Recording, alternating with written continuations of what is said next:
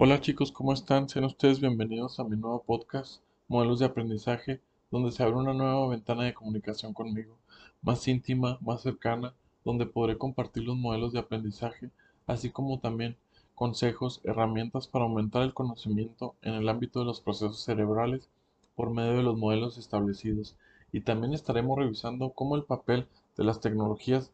de la información y la comunicación son aplicadas al aprendizaje la importancia de las comunidades virtuales y las redes de aprendizaje, y convertir tu alcance en todo un conocimiento vasto de los temas antes mencionados. Hoy quiero inaugurar en este nuevo podcast explicándote qué vas a encontrar en él y cómo continuar con el conocimiento de las características, ejemplos e implementación de los principales modelos de aprendizaje. Soy Ricardo Cisneros y te invito a que me escuches mi, mi historia del cual por qué he creado este podcast. Pues les explico que durante las primeras seis semanas de mi asignatura en la Universidad de Insurgentes he venido razonando los diferentes modelos de aprendizaje que existen y he decidido abrir una nueva ventana de comunicación contigo. Es muy sencillo y además me encanta generar contenido nuevo y de valor, haciendo una serie de audios que los puedas escuchar en cualquier hora, en cualquier parte del país. Porque hacer un podcast no es cualquier cosa, es una responsabilidad muy grande Así que me convencí que en el 2021 sería para mí un año de cambios y cambios muy buenos. Por eso decidí crear este formato de audio y darte en él herramientas, conceptos, feedback y consejos para aumentar tu capacidad y convertir tu sueño en una realidad. El objetivo principal de este podcast es que estén actualizados, nutridos e informados para, lo que, para que cuando acaben de escucharlo se puedan poner a, a implementarlo. En el tema 1 los modelos de aprendizaje, nos damos cuenta que la modelización es uno de los elementos de justificación racional para la ciencia. Los tipos de modelos son analógicos. Eh, a continuación, los modelos de aprendizaje que emplean semejanzas, por ejemplo, los, eh, los, puntos cardinales, eh, los hemisferios cerebrales, de sistemas de representación o de inteligencias múltiples de Gardner. En este episodio en especial estaremos analizando los modelos de inteligencias múltiples de Gardner, el cual indica que las personas se aprenden haciendo, en las cuales el alumno construye su propio aprendizaje, para lo cual debe recibir distintos tipos de contenido y anclarlo en una experiencia de vida.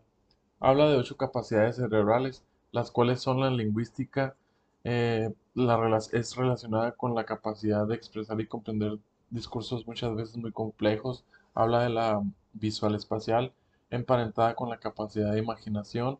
del espacio-tiempo en un contexto social, habla de la lógico-matemática, que analiza los problemas lógico-matemáticos y también está relacionada con el pensamiento bajo teorías em, específicas, habla de la cinético corporal, habilidades psicomotrices como los deportistas o personas con muchas habilidades eh, eh, físicas como el uso de herramientas, también habla de la intrapersonal, la cual es la capacidad para reconocernos a nosotros mismos desde adentro de nuestro ser, en el autoconocimiento, autocomprensión y el autoconcepto. Habla de la musical, como su nombre lo dice, es la habilidad para recibir, comprender, interpretar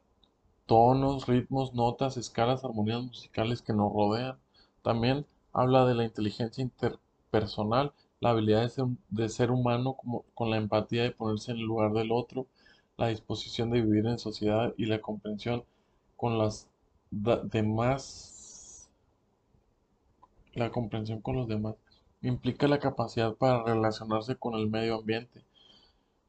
eh, la comprensión que, eh, de su carácter complejo y cómo los interrelacionamos con él, dejando bien en claro eh, que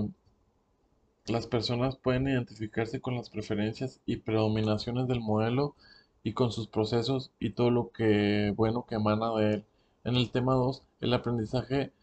de las TICs o las tecnologías de la información y la comunicación. Eh, pues a grandes rasgos actualmente existen dos grandes planteamientos con respecto al empleo de las tecnologías de la información y de la comunicación, TICs, en este proceso de aprendizaje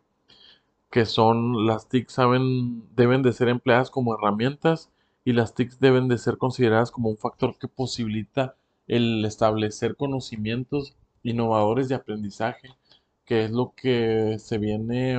debatiendo en la actualidad. Eh, y yo creo que es eh, de reconocer que el análisis, la síntesis y la creación de una propuesta metodológica personal al comunicar este, se integran por el conocimiento de las tecnologías de la información. Entonces, eh, pues les quiero, eso es todo de mi parte, les quiero agradecer por escucharme hasta aquí y nos vemos en el siguiente episodio. Gracias.